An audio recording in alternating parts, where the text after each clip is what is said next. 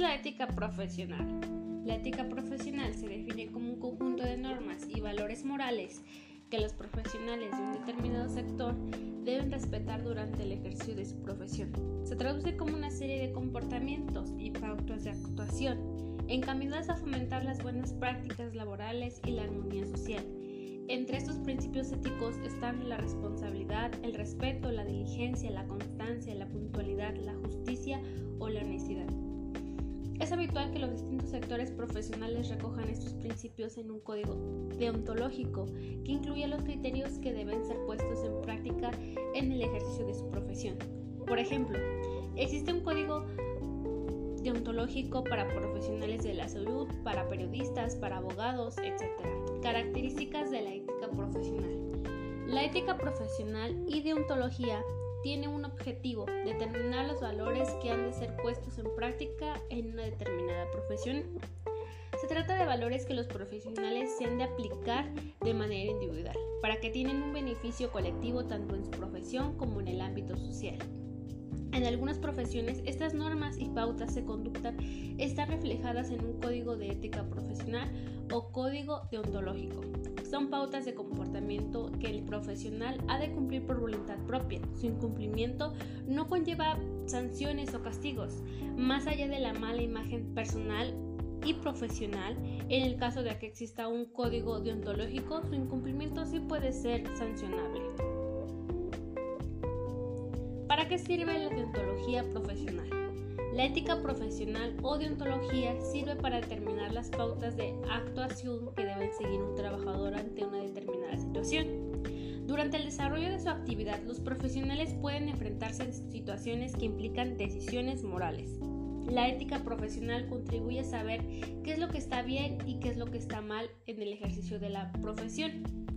Además, la ética profesional persigue un bien común, es decir, contribuye a que el profesional entienda que el beneficio colectivo, tanto social como de la empresa, está por encima de su interés personal.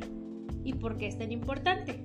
Es importante porque permite arraigar en el profesional una serie de valores y comportamientos que contribuyen a la armonía laboral y social.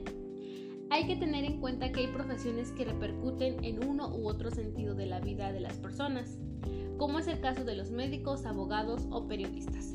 Por tanto, contar con un código ético es impredecible para que ejerzan su actividad dentro de unos parámetros de justicia, equidad, veracidad, honestidad y responsabilidad. Por otro lado, la ética profesional contribuye a mejorar el ambiente dentro de una organización. La aplicación del código ético permite armonizar las relaciones laborales entre los trabajadores y aumentar la confianza entre los, entre los clientes y el entorno empresarial. Disculpen. Para que la aplicación de la ética profesional sea realmente efectiva, estas normas y valores han de ser reconocidos por todos los miembros de una organización para que se aplique de manera homogénea. Un deber para consigo mismo es actuar de acuerdo con la moral establecida, ya sea el código deontológico. Un deber como profesional es son exigencias, imposiciones indeclinables, recaídos sobre la responsabilidad del individuo que mientras mejor los cumple, más derecho tiene la feliz convivencia social. El deber puede catalogarse en el grupo de las obligaciones morales y deberes profesionales. Cada profesional tiene la indeclinable obligación de convertirse en medio ejecutor del imperativo categórico de su investidura. Son deberes profesionales, entre otros, los siguientes: honradez, estudio, investigación, cortesía, propiedad, independencia, discreción, carácter, distribución del tiempo, equidad, en el cobro de los honorarios, prestigiar la profesión, cuidar de su cultura, puntualidad, solidaridad, etc. Y un deber con colegas, deberes para los colegas, es dar crédito a sus colegas, asesores y subordinados por la intervención de investigaciones y trabajos elaborados en un conjunto, repartir de manera justa y equitativa los frutos del trabajo realizados en colaboración con sus colegas, asesores y subordinados, apoyando en la medida de lo posible su desarrollo profesional. Respetar la opinión de sus colegas y cuando haya una oposición de ideas deberán consultar fuentes de información fidedigna y actual y buscar asesoría con expertos reconocidos en la materia de que se trate. Dar crédito a sus colegas. Repartir de manera justa y equitativa los frutos del trabajo realizados en colaboración. Mantener una relación de respeto y colaboración.